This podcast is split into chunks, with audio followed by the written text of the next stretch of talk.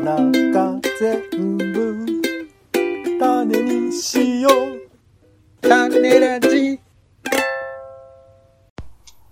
一週間お疲れ様でした。お聞きいただいた皆さん、ありがとうございます。週に一度の句読点クラスと放送を振り返る種メガネです。あの時何を喋ったか、なんであんなことを言ったのか、この一週間の記憶を紐解きます。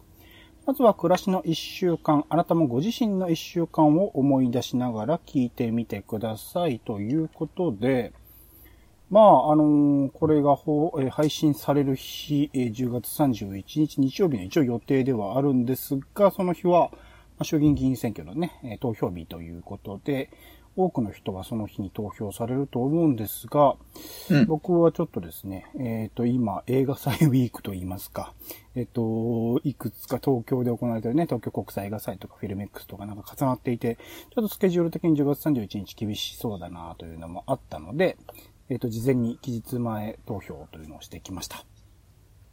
はい。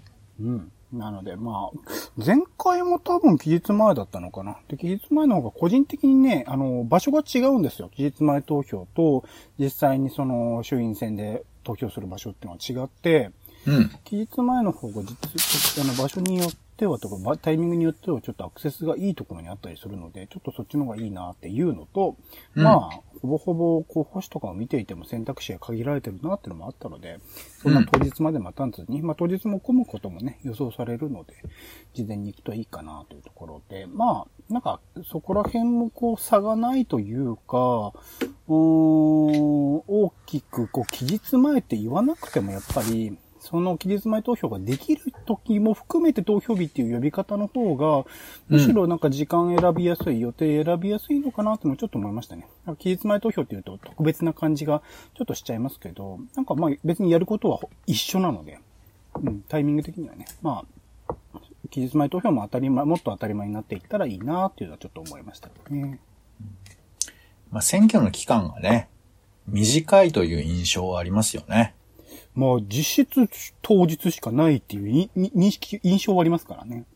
あイメージ的にまあまあ、それもあるけど、その、選挙が公示されてから投票までの期間が短い。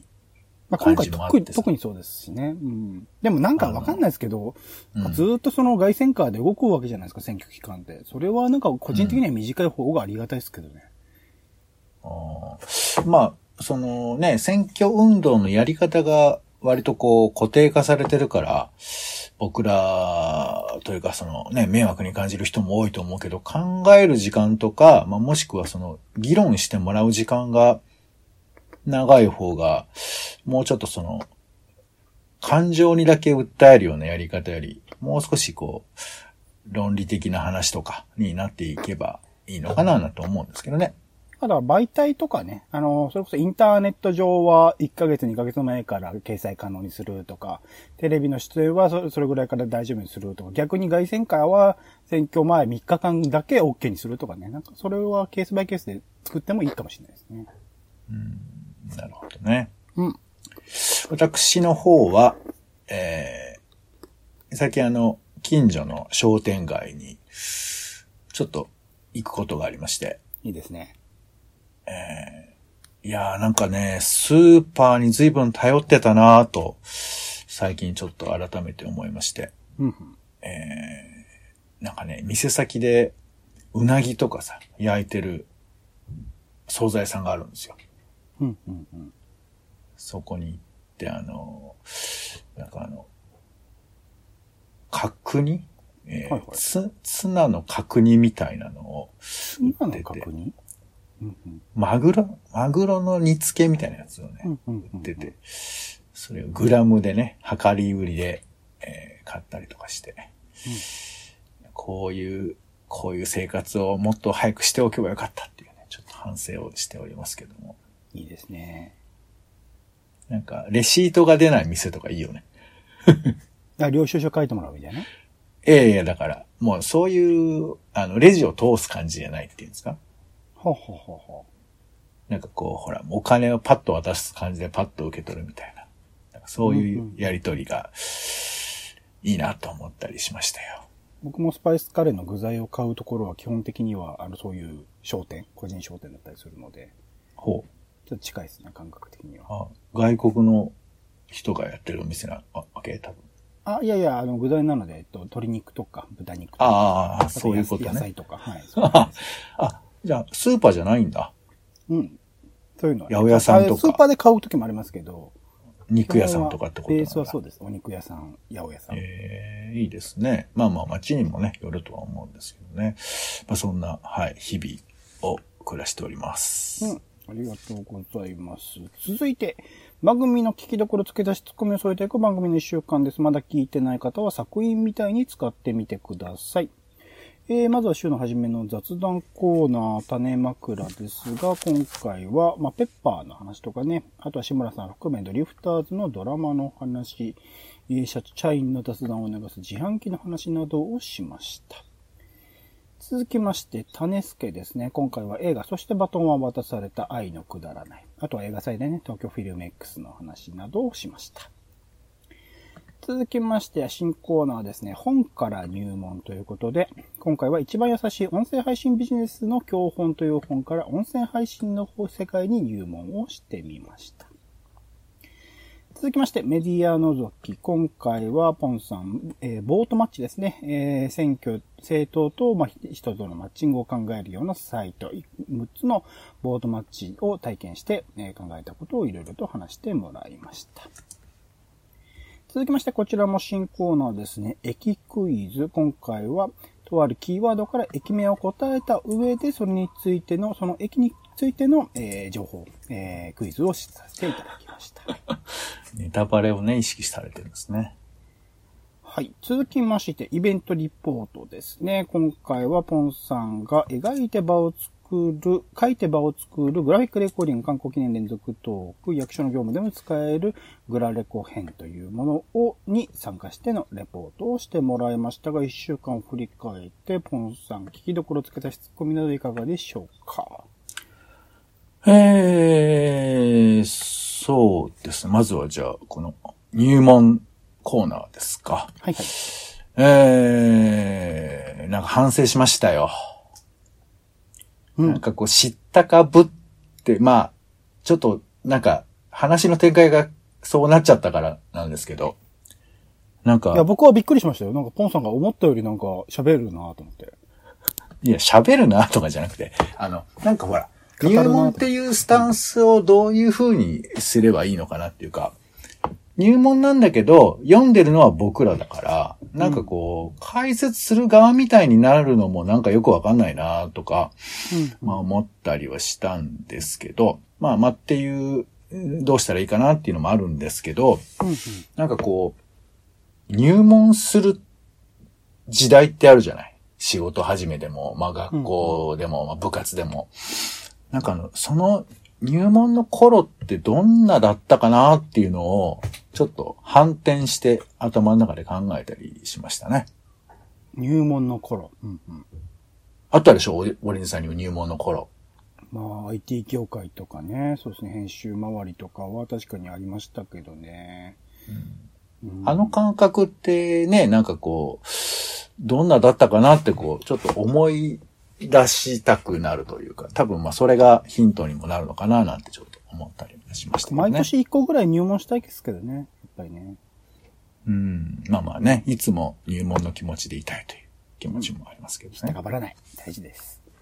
なんかそういう意味では、なんかちゃんと入門するというか、まあ今回ね、まあ初回ということでやりやすそうなテーマでやらせてもらいましたけど、まあ二人とも、あの、ほぼほぼ足を踏み入れてないジャンル、それにちゃんとなんか入門するような本というのを選んでいきたいなとは思っていますかね。あとは、ポンさんメディアの時で言うと、ボートマッチは、まあ、やって、あの、毎日新聞のやつかな。あの、えっ、と、小選挙区の選、えっ、と、候補者も含めて、なんかマッチングできるっていうやつもやってみたんですけど、やっぱり、うん、コンさんもね、結果言ってましたけど、うんこれか、みたいな感じの 微妙な差ぐらいしかないみたいなところが結果として出てしまうので、そこら辺は、まあ一つの判断材料、かなり小さいものにはななるっちゃなるけど、みたいな感じではあったので、そこら辺難しいなと思ったのと、まあ個人的にはその実際に投票するっていう選挙区における候補者の方々が、まああまりにこう選択肢がないのと、今回は野党がね、共票としたっていうところもあって、そこら辺統一されてしまったのが、ちょっと悪い方向に出てるというか、まあ、この人に入れるしかないでしょうっていう選択肢になってたりするので、そこら辺のなんか選挙そのものに対する興味とか意識っていうものの高まりはありつつも、実際にそのする行為、投票行為のそのギャップみたいなものをちょっと改めてボートマッチとか含めてちょっと感じてしまったタイミングではありましたかね。なんかまあ、オレンジさんと環境がきっと違うと思うんですけど、うん。やっぱりね、政治の話を普段やっぱり全然しないから、うん、うん。だからこう、まあ、ボートマッチってこう、俺のためにね、機械を動けって感じで向き合えばそれは役に立つかどうかなんだけど、うん。なんかこう、機械と喋ってるみたいな感じ？うん。ボートマッチ君はこう言ってる。あ、え、な、何言ってんの？そういう質問だとさ、おかしくない？とか。うん。そうか、それを言われたらこう困るよとか。なんかあの、ボートマッチと喋ってるみたいな感覚になると、なんかこんなに直球で政治の話聞かれるの、なんか初めてだよ、みたいな。まあそのアドリブについてはあんまり答えてくれないんですけど、なんかそういう感じもあって、で、結構いろいろあるじゃない、ボートマッチが。これそれぞれやっぱ人柄みたいな感じもあって、ああんたは結構いろいろ聞くのねとか、うんあ、あんたはそっちの、あの、6つ以外にも、なんかね、宮城とか宮崎とかもあったんですよ。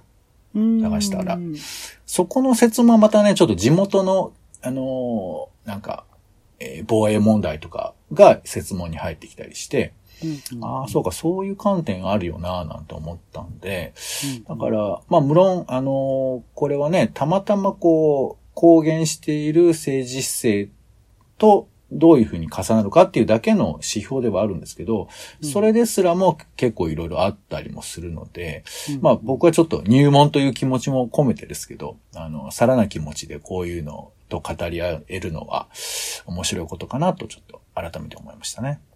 うんうんそうですね。うんうん。なんかそういう対話の場っていうのは確かに。なんかもっとだから対話させてくれるようなサービスがあるといいんですかね、ポンさん的にはね。なんか普通に Q&A みたいな感じで、チャットでこう質問したら答えてくれるみたいな。そそうね。まあまあ本当は人間がいいなと思いますけどね。人間っていいなということでね。はい。うんちょっと違うな。はい。はい。あとはまあ僕も、おあ、そうか、ポンさんどうです？他の回。ん？えー、駅クイズですか？はいはい。駅クイズっていうこのちょっと語呂の悪さがなんですけど、いやいや、まあでもし、たい方がいいかなと思って。長いのね。あんまり好まれないね。いやいや、よくわかんないですけど、まあでも、あの、新宿について詳しく知りたいなというふうに思ったのと同時に、このなんていうかちょっと俺のリアクションがわざとらしすぎたんじゃないかなという反省がありますけあ、ど、ね。あれはわざとだったんですか？なんか普通に当たって普通に外れたりしてるイメージ。わざとってその、まあ、もちろん、うあの、普通でありながらわざとっていうその、グラデーションなんですよ。全部やらせとかじゃないんですけど。まあちょっと、あ、で、あら、後で考えたんですけど、これ駅名言っていいの？